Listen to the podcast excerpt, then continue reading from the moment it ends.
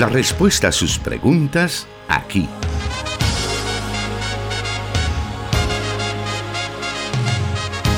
En Solución Bíblica. Comenzamos.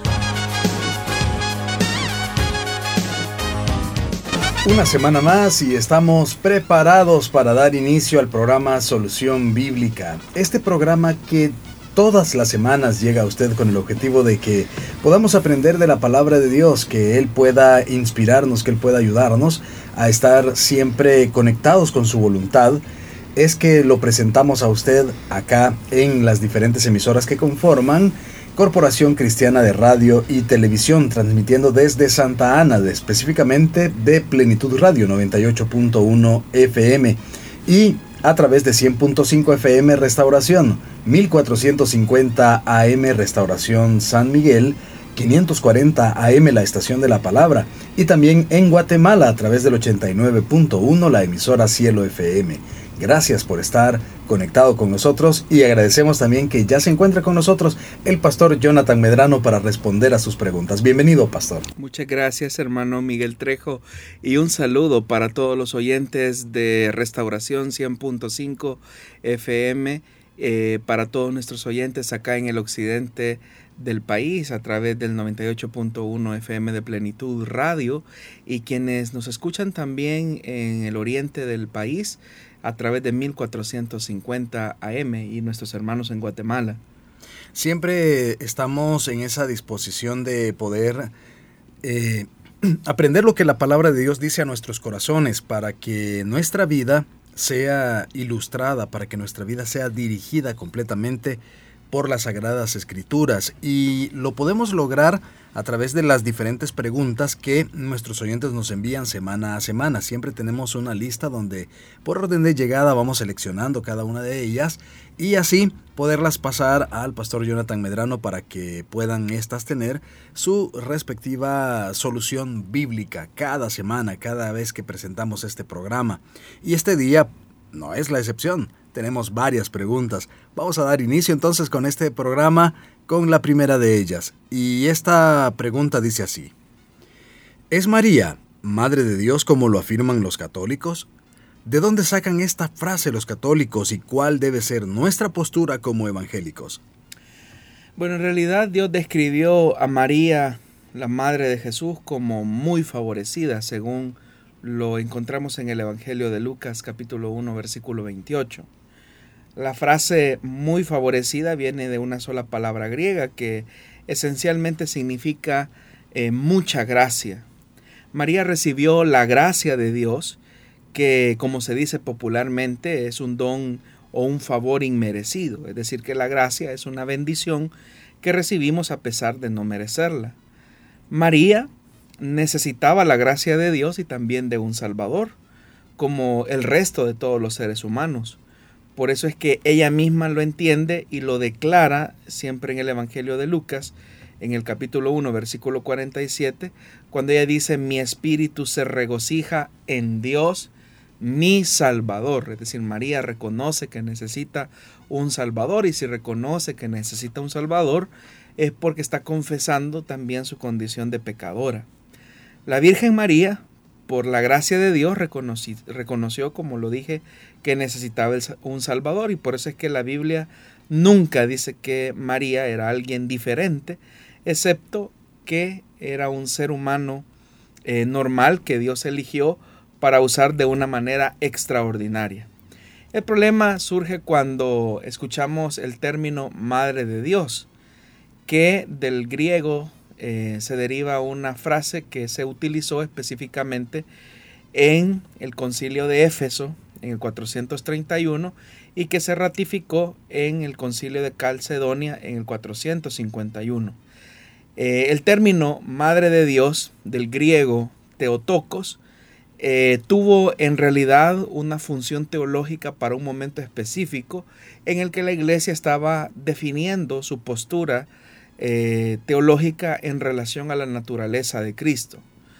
Pero al día de hoy todavía el término sigue generando muchas controversias entre diferentes eh, áreas de la cristiandad en diferentes partes del mundo. pero es importante que nosotros hagamos una, una valoración o una observación con respecto al término Teotocos o Madre de Dios.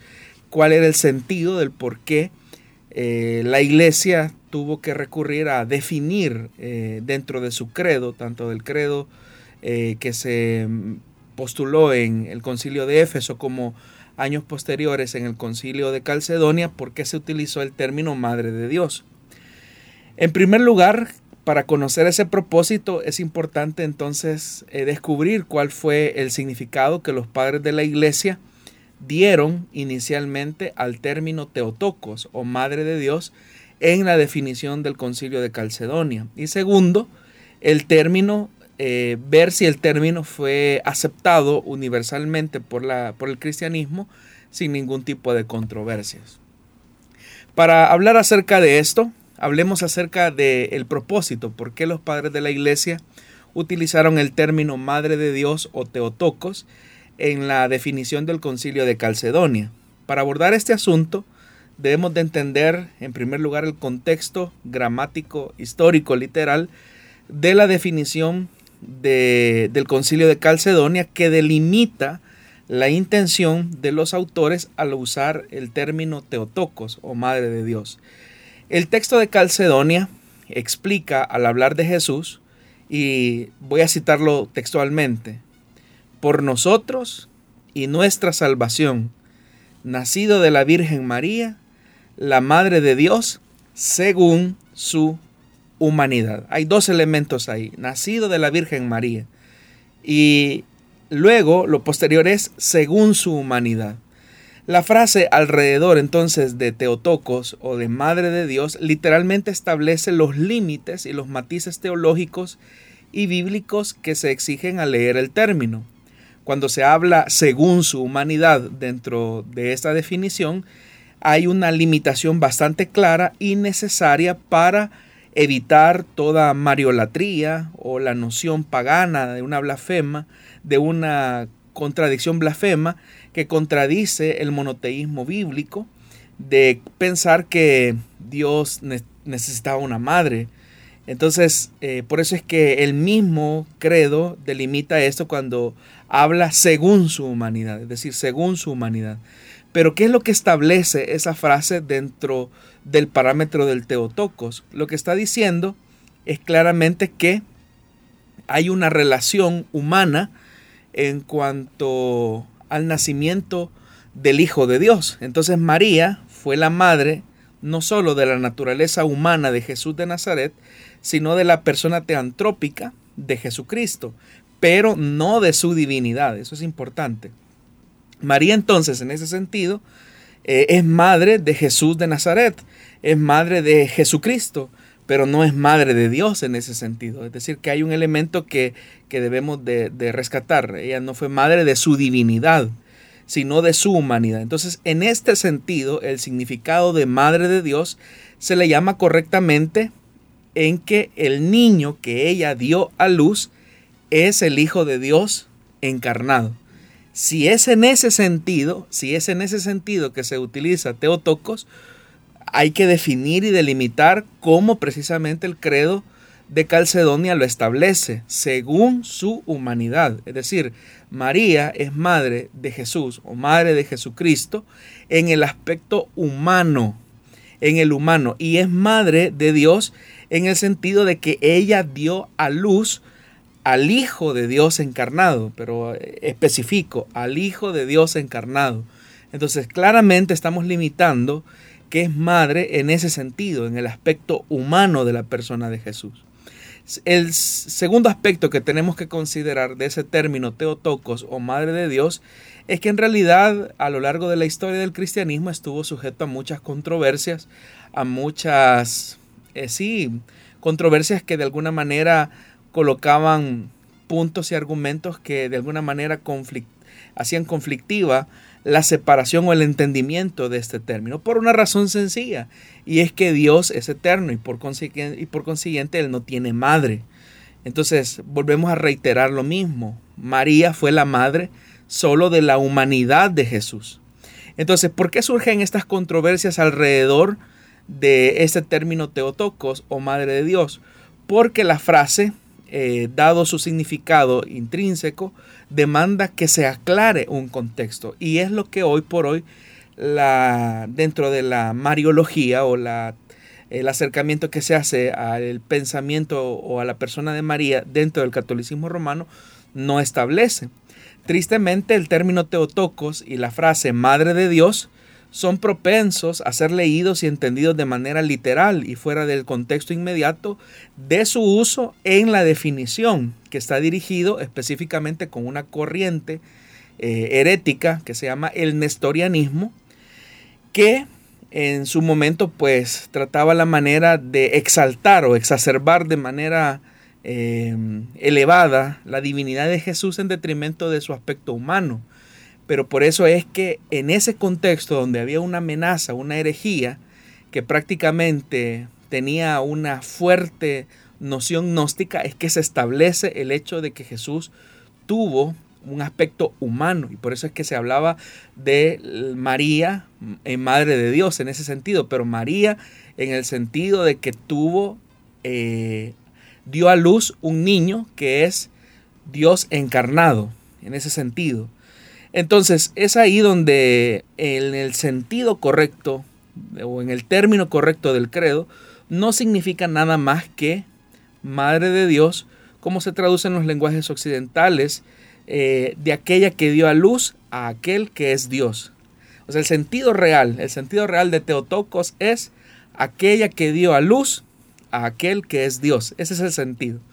Lamentablemente en Occidente y específicamente en la teología católica se ha hecho una deformación completa de ese término, teotocos. Entonces, si vamos a usar teotocos, madre de Dios, siempre y cuando el término se entienda que, o la frase quiere decir, aquella que dio a luz a aquel que es Dios. Entonces María puede ser teotocos solo en ese sentido bíblico específico. Aquella que dio a luz aquel que es Dios. Cualquier otro significado es blasfemia y es herejía.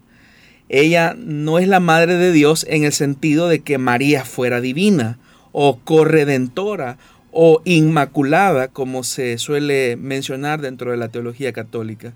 Tampoco es bíblico usar esta expresión, Madre de Dios, para afirmar que ella es el origen de la naturaleza divina de Jesucristo, o que la segunda persona de la Trinidad tuvo su origen temporal en el vientre de María. En ese sentido, Dios no tiene madre y eso hay que establecerlo claramente. En cierta ocasión, eh, cuando Jesús estaba hablando, estaba predicando, una mujer em, conmovida por la enseñanza del maestro, exclamó y dijo, Bienaventurado el vientre que te trajo y los senos que mamaste ese era el momento más preciso para que Jesús hiciera una declaración de María que ella era digna de alabanza o de adoración. Pero ¿cuál fue la respuesta de Jesús?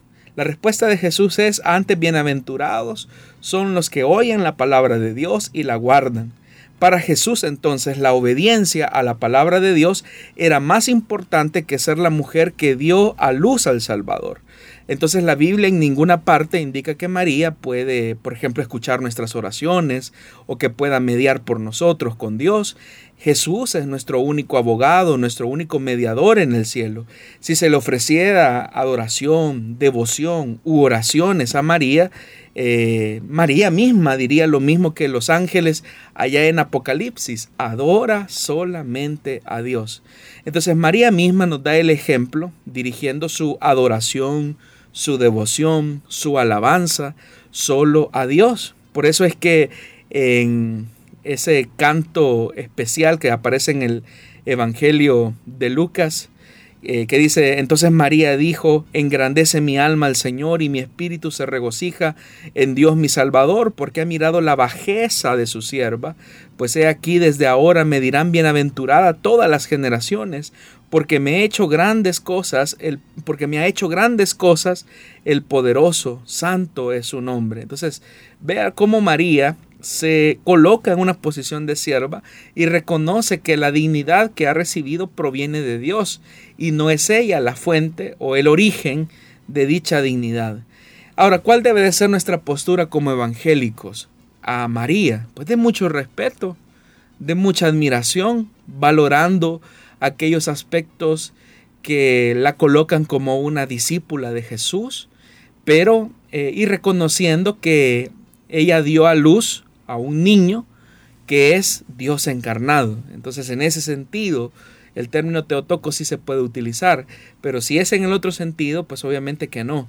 Entonces, por eso es que es importante delimitar los contextos de por qué eh, surgen estas expresiones en los credos que se fueron formando en los grandes concilios de la iglesia cristiana.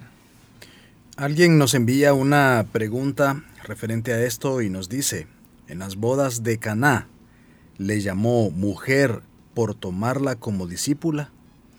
No, era un trato más de respeto, ¿verdad? Eh, era una cuestión más de respeto.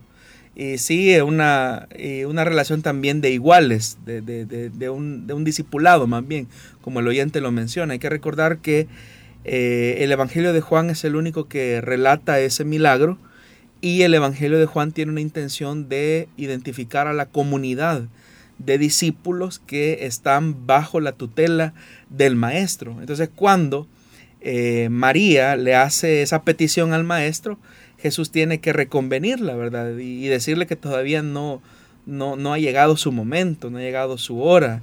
Eh, pero en esa misma relación, eh, nosotros notamos que, que, María al final de ese relato, cuando le dice a, los, a las personas que están encargadas de la administración del vino, hagan todo lo que les diga. Es decir, vuelve a colocar a Jesús como el superior, la máxima autoridad dentro de esa comunidad de discípulos. Entonces ahí María efectivamente se coloca como una discípula de Jesús, eh, reconociendo eh, que aun cuando tenga algún parentesco con Jesús, ella no se aprovecha, no abusa, no ordena a su hijo para que haga tal o cual cosa, sino que aún ella misma se sujeta a las disposiciones del Maestro. Algunas líneas evangélicas dicen que el culto a María tiene un trasfondo, eh, en todo caso, mesopotámico y que pues al finalizar el, imperio romano, cuando se hicieron todas las eh, traducciones, por así decirlo, de las fiestas paganas, al aplicarlas algunas a, o darles sentido cristiano, fue una de las cosas que, hicieron, tomar una divinidad mesopotámica y a eso le pusieron que era María, la Madre de Dios, junto con el niño.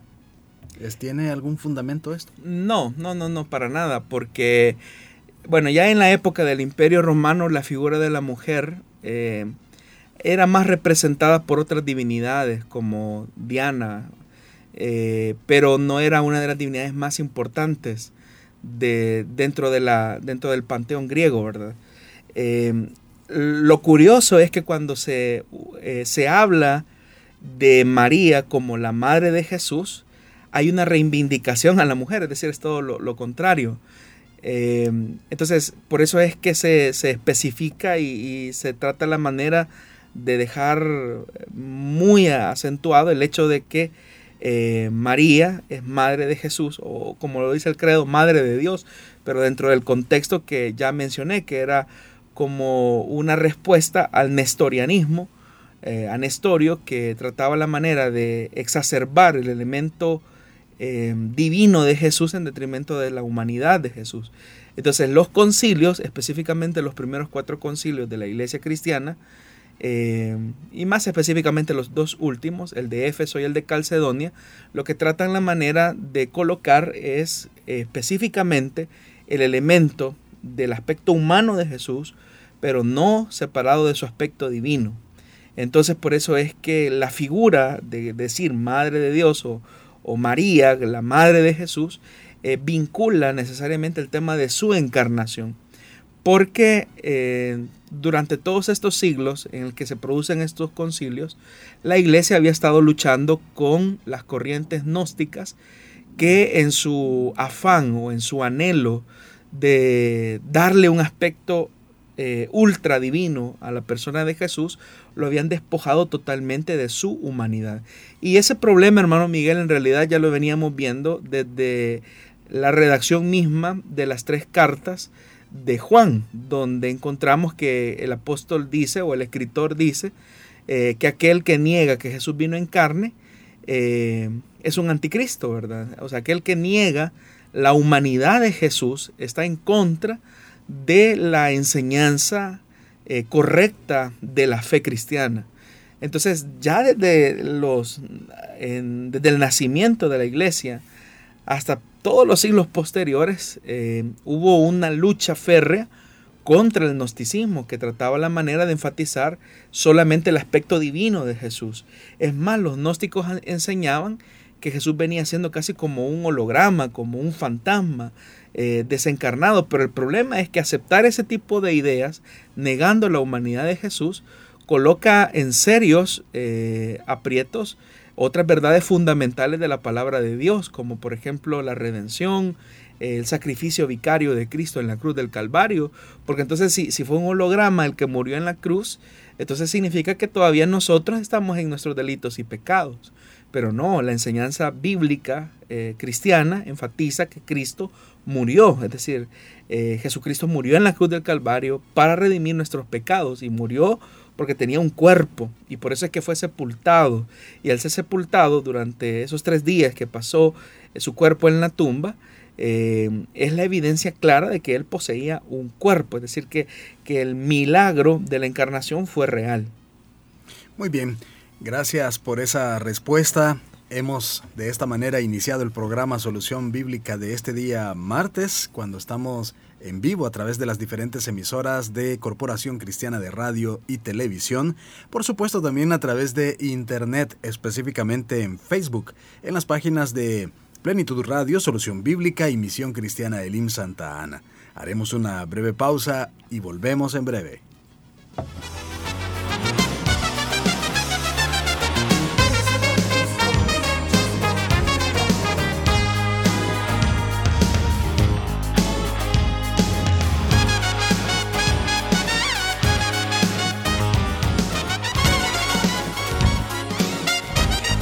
Escríbenos tus preguntas al número de WhatsApp de Plenitud Radio 503 7848 5605 y número de WhatsApp de Restauración 503 78 56 94 96.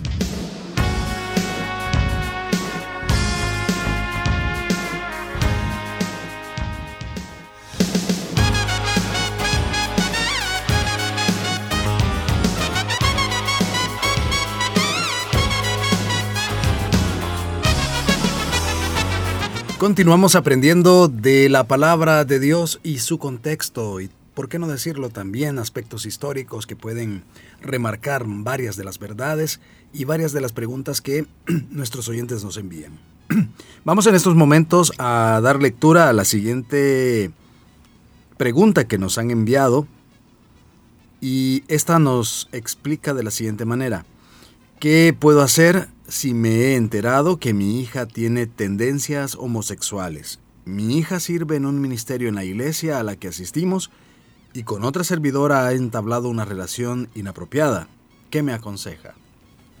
Bueno, en realidad, estimada hermana, es muy difícil que podamos saber cuál, es el contexto de toda la situación, porque no sabemos la edad de su hija, ni, ni de qué cosas usted eh, se ha enterado para llegar a la conclusión que su hija tiene tendencias homosexuales. Eh, yo lo que le puedo sugerir es que usted puede eh, acercarse, acérquese a su pastor y planteele la situación que, que usted siente que le está afectando. Si usted ya tiene una evidencia clara de, de esa conducta de su hija, acérquese a su pastor.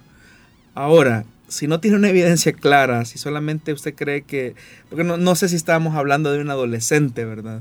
O si estamos hablando de una joven de más de 20 años, no, no sé real, en realidad cuál, cuál es la edad de su hija, pero suponiendo que fuera un adolescente, eh, su hija está en una época o en una edad de mucha confusión y es ahí donde nosotros como padres no tenemos que desconectarnos de nuestros hijos. Entonces, si, si ese fuera el caso, que quizás a lo mejor usted nota que su hija no tiene em, esos rasgos distintivos de, feminidad em, y tiene un acercamiento, como usted lo menciona, con otra hermana de la iglesia, que se, vuelve como un poco inapropiado, eh, lo más conveniente es que usted pueda hablar con, con su hija, ¿verdad? Y trate la manera de orientarla en cuanto a las dudas que usted tiene y que también a lo mejor su hija puede tener. Ahora, si usted es algo que ya lo comprobó o tiene una, evidencia para tener esa, esa sospecha, acérquese a su pastor. Trate la manera de plantearle a él la situación para que él pueda determinar cuál es lo, el procedimiento más adecuado para ayudar a su hija. El objetivo de la consejería busca la orientación de las personas para que puedan resolver sus problemas eh, psicoespirituales que de alguna manera pueden estar afectando eh, su desarrollo como, como cristianos. Entonces, eh, puede entender, hermana, su angustia, puede entender que probablemente usted se sienta herida o confundida, pero lo más importante es que trate la manera de hacer a un lado por un momento esos sentimientos de confusión que usted pueda tener o de, frustración que pueda tener para buscar prontamente la restauración de su hija. Respecto a este tema, y ya que estamos en un mes donde de alguna manera estamos viendo diferentes eh, voces en torno al orgullo LGTB y, todo lo demás, eh, nuestros hijos en cierto momento, cosa que a nosotros tal vez no nos ocurrió en nuestro, en nuestro tiempo, pero ellos ya están expuestos y tratando con personas que pertenecen a las diferentes eh, ideologías de estos grupos. Como padres cristianos, ¿qué debemos hacer hacia nuestros hijos? ¿Cuál sería la manera correcta de abordar estos temas? Bueno, lo, lo más importante es que nos acerquemos a ellos, ¿verdad? para hablar, porque cada vez que el tiempo pasa, esta situación parece ser irse normalizando y la sociedad cada vez lo ve como normal. Y como escuchábamos a un hermano recientemente, eh, cada vez se va deformando y se va rompiendo la identidad de, de los niños y de las niñas, se va pervirtiendo. Para mí es una perversión eh, ese hecho de tratar la manera de, corromper la identidad sexual de los niños y de las niñas, eh, presentándoles en las escuelas, eh, a través de los medios de comunicación, que hay ciertas conductas que son normales y que incluso se deben de, de aceptar. El problema es que hay una combinación de varios elementos dentro de esta corriente, como el tema del respeto. Entonces ellos apelan al elemento del respeto, pero lo combinan con el hecho de ustedes tienen que escuchar lo que nosotros queremos decir y lo tienen que aceptar. Entonces para ellos esa mezcla de conceptos hace que la sociedad poco a poco vaya a, absorbiendo, atorándose también, porque no decirlo de toda su filosofía, de su corriente. Y es ahí donde Hoy los niños pueden incluso llegar a entender que eso es normal, ¿verdad? Si a un niño le gusta a un niño, eh, o si a una niña le gusta a una niña. Eso es normal, porque hoy el tema es haz lo que sientes. Entonces, haz lo que sientes. Si tú sientes ser niña, eh, compórtate como niña. Si tú sientes eh, ser niño, aunque eres niña, compórtate como varón porque es lo que tú sientes. Pero desde cuándo los sentimientos o desde cuándo las emociones determinan la realidad porque como en otros programas también lo hemos dicho y también en algunas predicaciones cuando hemos tocado ese tema, hemos mencionado, bastaría simplemente con sacar un cabello de cualquiera de estas personas que defienden la filosofía de género, la corriente de género y el ADN de la persona nos diría si es hombre o es mujer. Y aún después de muerto esa persona, si le tomáramos un cabello o un pequeño fragmento de su cuerpo, nos diría si es hombre o es mujer, pero la ciencia hasta este día, hasta este día, con todo el avance científico que se ha tenido, no ha descubierto un género intermedio, porque en realidad el género está definido por las características eh, propias de la genética con la que cada ser humano cuenta. Si es hombre o es mujer, pero no hay intermedios. Entonces una persona puede hacerse todas las transformaciones que quiera. Puede una persona incluso eh, convertirse en un transgénero y aún haciéndose todas las cirugías que quiera hacerse, eh, bastaría, como repito, con tomar un solo cabello de esa persona y ese solo cabello delataría su identidad sexual. Entonces, tenemos que hablarle a nuestros hijos con la base de la verdad. Y eso tiene que ver con el hecho de lo que la misma, eh, si, lo que, si nos queremos ir por el lado académico, lo que la misma ciencia determina sobre cada ser humano. Entonces aquí no es una cuestión de una imposición cultural, del patriarcado injusto que se impone siempre sobre las minorías. Es lo que la, es lo que la realidad impone. ¿Y qué es lo que la realidad impone? Que hay hombre y hay mujer y de eso no hay puntos intermedios. Esa es la verdad. Entonces, y esa verdad es la que choca o rompe con esa filosofía de haz lo que sientes. Uno no puede hacer lo que siente eh, solamente porque lo siente. Eh, no puede hacer eso, porque eso rompe el orden natural establecido por Dios y siguiendo quizás el pensamiento de estas personas, el orden establecido de la vida misma.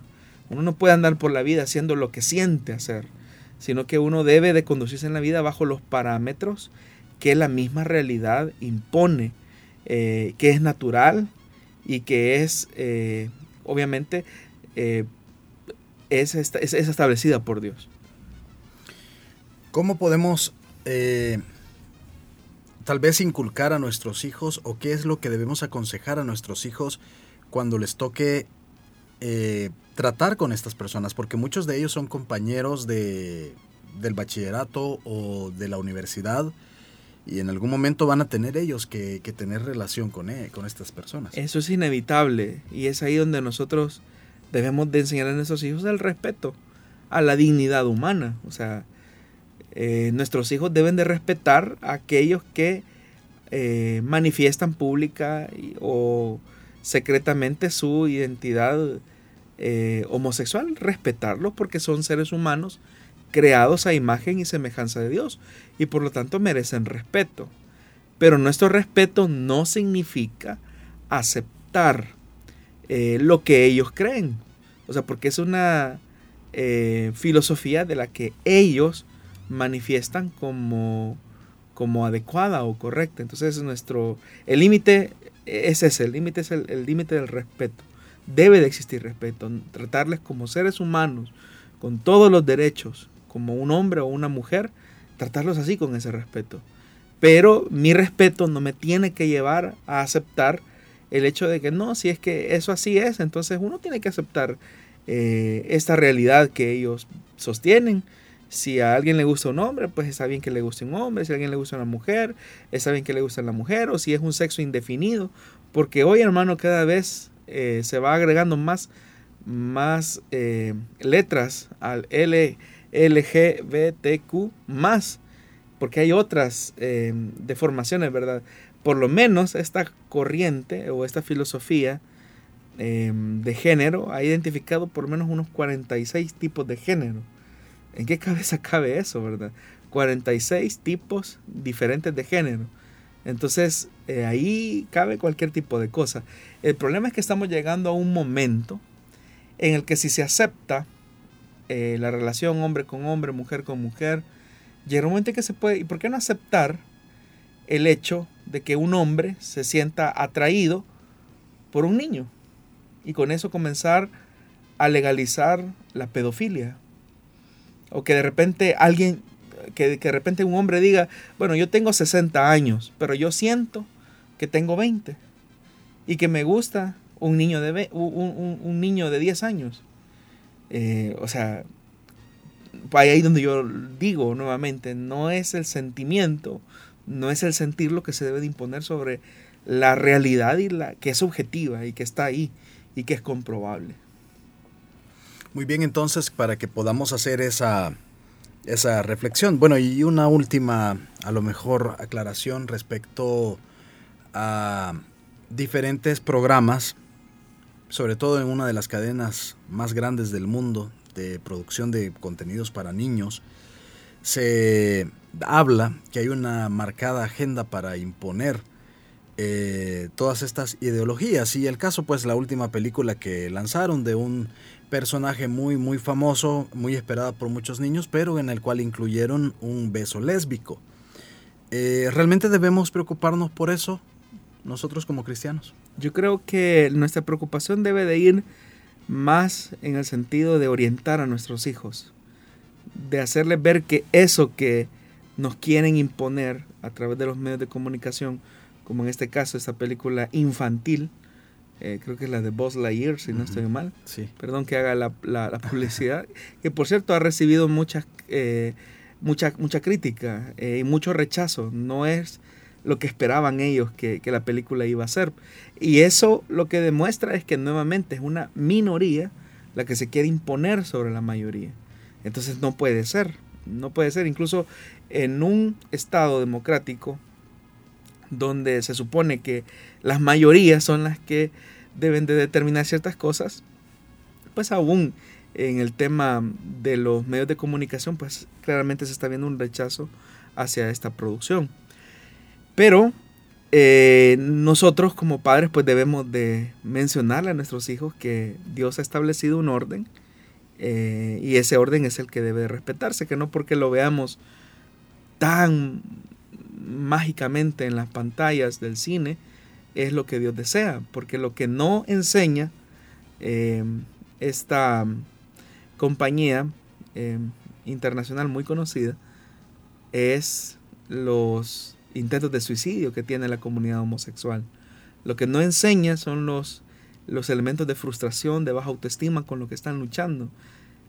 Es curioso que casi toda la comunidad eh, homosexual tiene muy profundos problemas de baja autoestima y que la forma en que se canaliza eh, esas frustraciones emocionales es a través de este tipo de manifestaciones eh, gay, como se le menciona. Hoy en el mes de junio es como el mes del orgullo gay, ¿verdad?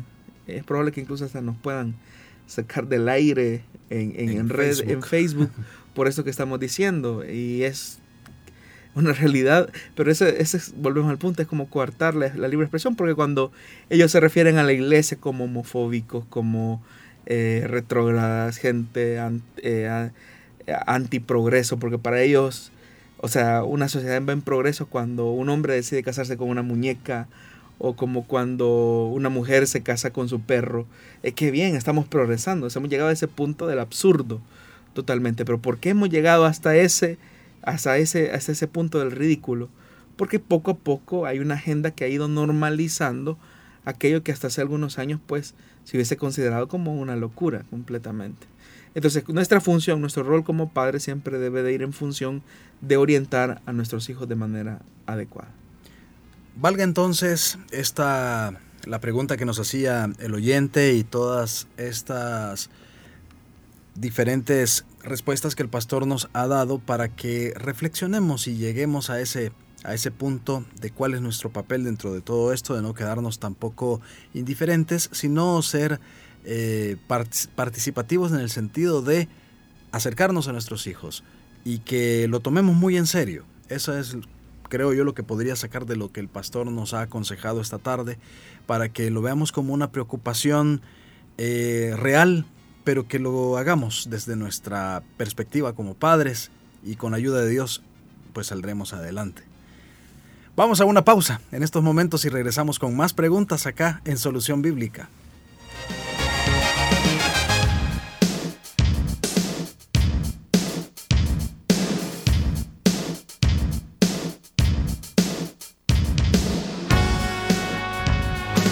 ...100.5 FM Restauración transmitiendo en vivo Solución Bíblica.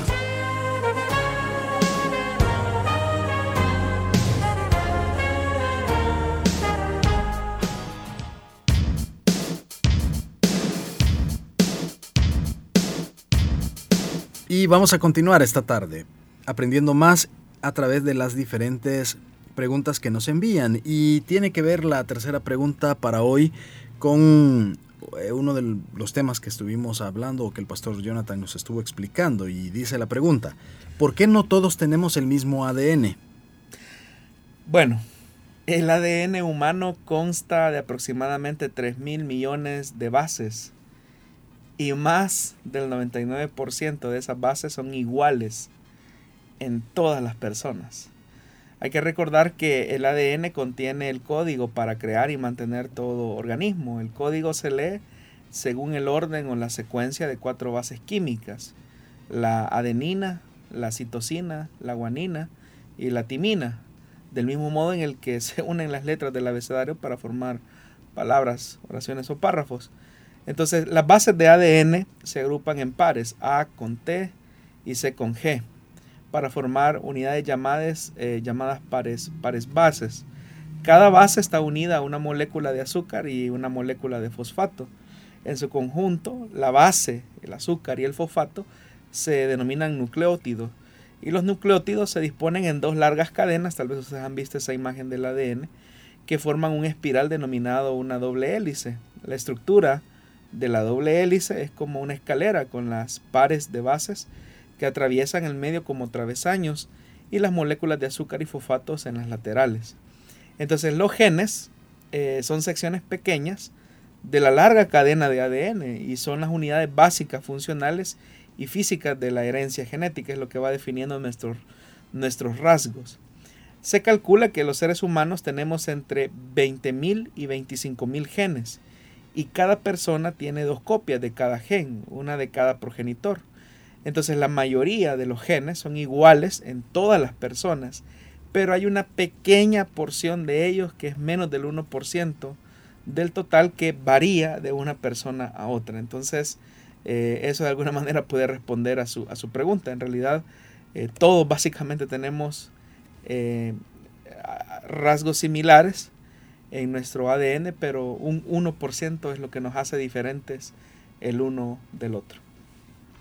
Vamos a aprovechar este bloque también para poder avanzar a la siguiente pregunta de nuestra audiencia, que dice así. Hermanos, Dios les bendiga. Algunas veces he escuchado hablar a pastores de la cuarta dimensión. ¿Existe la cuarta dimensión? Y si existe, ¿cómo la podemos aplicar a nuestras vidas? Dios les bendiga, reciban un saludo desde California. Bueno, la palabra dimensión, hermano, es un término muy usado en el área de la física y las matemáticas. En matemáticas se utiliza para las medidas, por ejemplo, el término unidimensional se usa para indicar la extensión de una línea y se sobreentiende que en un plano unidimensional no podemos hablar de la densidad, sino solamente de la latitud. En cambio, cuando hablamos de dos dimensiones, indicamos un plano cuya latitud y longitud son mensurables. Si decimos tres dimensiones, hablaríamos no solamente de la latitud y la longitud, sino también de la profundidad y densidad de un determinado plano. Eh, este científico famoso, Einstein, hizo uso del concepto tiempo y espacio como otra dimensión física eh, y de ahí es que algunos han denominado en el campo de la física a esto como la cuarta dimensión. Ahora, ¿por qué se utilizó este término de la cuarta dimensión para recalcar un, valor eh, específico en cuanto a la dinámica de relación que Dios establece con los hombres? En primer lugar, tenemos que partir del hecho que Dios originalmente nos creó como seres físicos. El mismo Dios eh, que le dio aliento de vida a Adán, le dio también al hombre la capacidad para entenderse y comunicarse con él, siendo él un ser superior eh, y espiritual. Entonces, como una creación física eh, que vive en el plano o en la dimensión de lo físico, se puede relacionar con un Dios trascendente que es espiritual, que no, no posee materia. Entonces, a pesar de que eh, somos seres físicos, hay un elemento que es espiritual. Y por lo tanto, esa parte espiritual, ah, cuando es redimida por Jesucristo, esa parte espiritual puede entrar en la atmósfera de lo que algunos han denominado la cuarta dimensión. El mismo Jesús dijo, Dios es espíritu, estableciendo su naturaleza. Dios es espíritu y quienes lo adoran deben de hacerlo en espíritu y en verdad. Entonces la cuarta dimensión es el plano existencial donde Dios mora.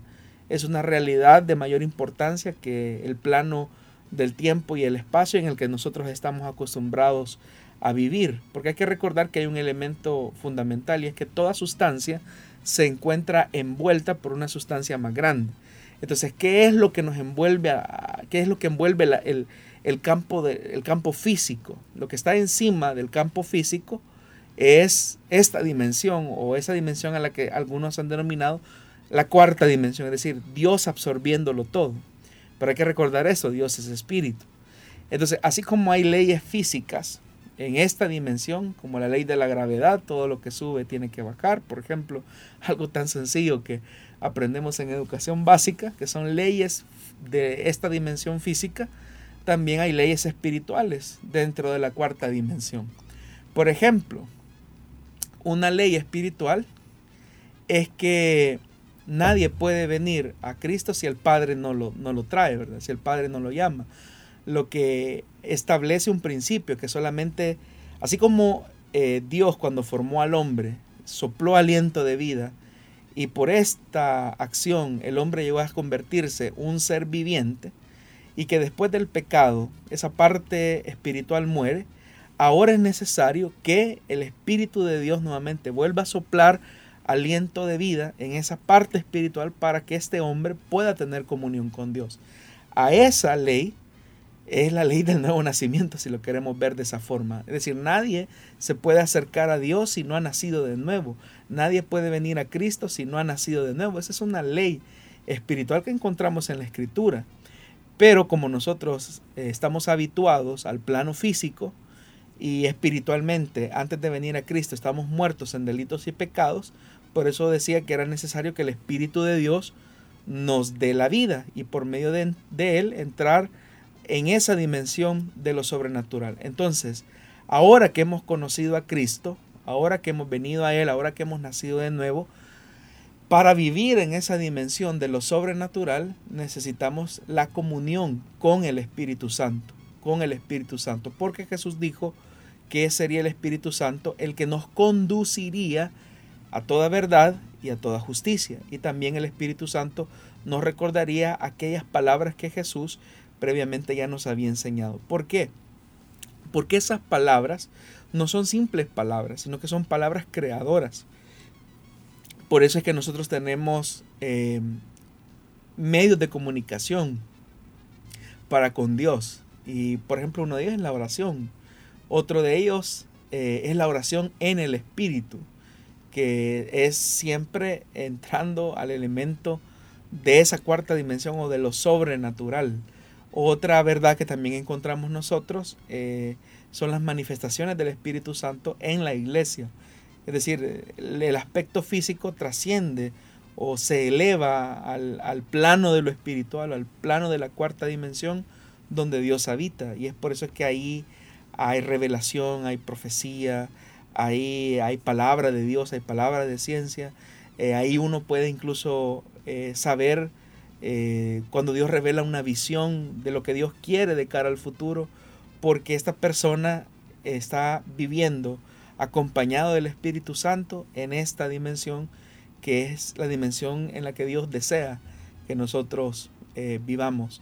Pero como repito, estamos tan acostumbrados a los elementos físicos que olvidamos que uno de los aspectos distintivos de la fe es precisamente que la fe no se rige por lo que vemos, sino que trasciende por lo que no vemos. Muchas de las cosas que usted nos ha explicado que eh, como cristianos las conocemos, como cristianos las hemos leído y hasta visto, eh, nosotros las llamamos como manifestaciones sobrenaturales, milagrosas, pero está bien que se le llame a todo esto metafísica. Bueno, es que el término metafísica ya estamos hablando de, un término propiamente eh, histórico que corresponde a eso, ¿verdad? Eh, al aspecto místico. Y es una forma en que muchas veces hasta la sociología se refiere a ese tipo de experiencias. Esa es una experiencia metafísica pero en realidad no. Eh, si bien es cierto, eh, hay un elemento sobrenatural que para nosotros es sobrenatural, pero para Dios es lo normal. O sea, para Dios, Dios está en las dos dimensiones. Dios está en la dimensión material y está en la espiritual. Somos nosotros que como consecuencia del pecado no podemos entrar por nuestra propia cuenta, por nuestra naturaleza caída, a esa dimensión. Y sin la mediación del Espíritu Santo tampoco es posible esto.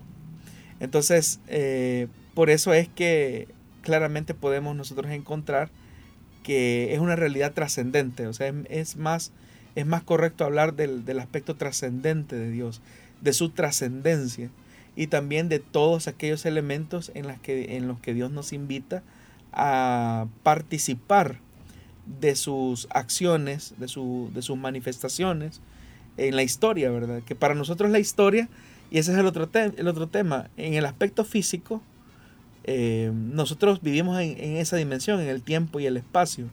El aspecto de la eternidad es una dimensión que no corresponde a la nuestra, ¿verdad? Porque para nosotros los seres humanos que vivimos en este aspecto, todo tiene un inicio y tiene un fin.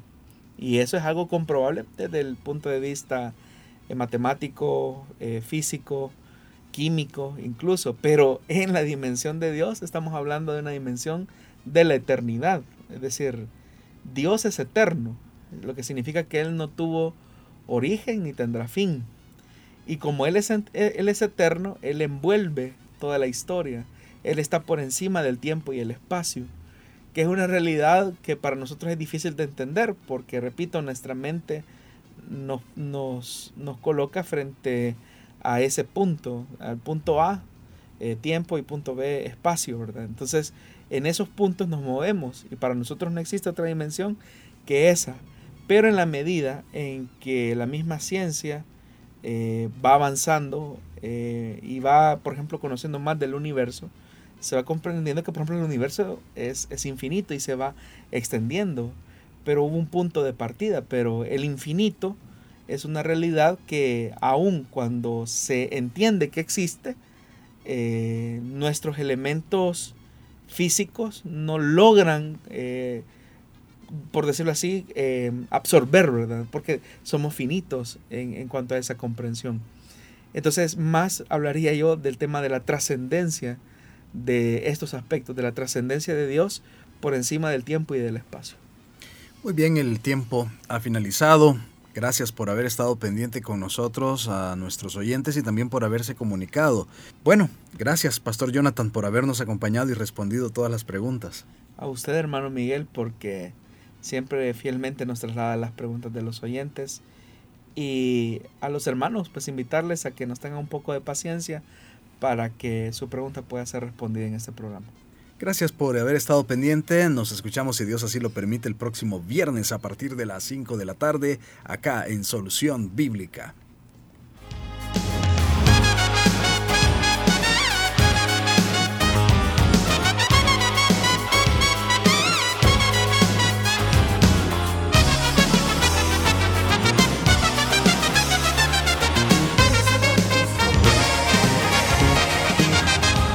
Dios da la sabiduría y el conocimiento.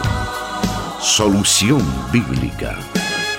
Hasta el próximo programa.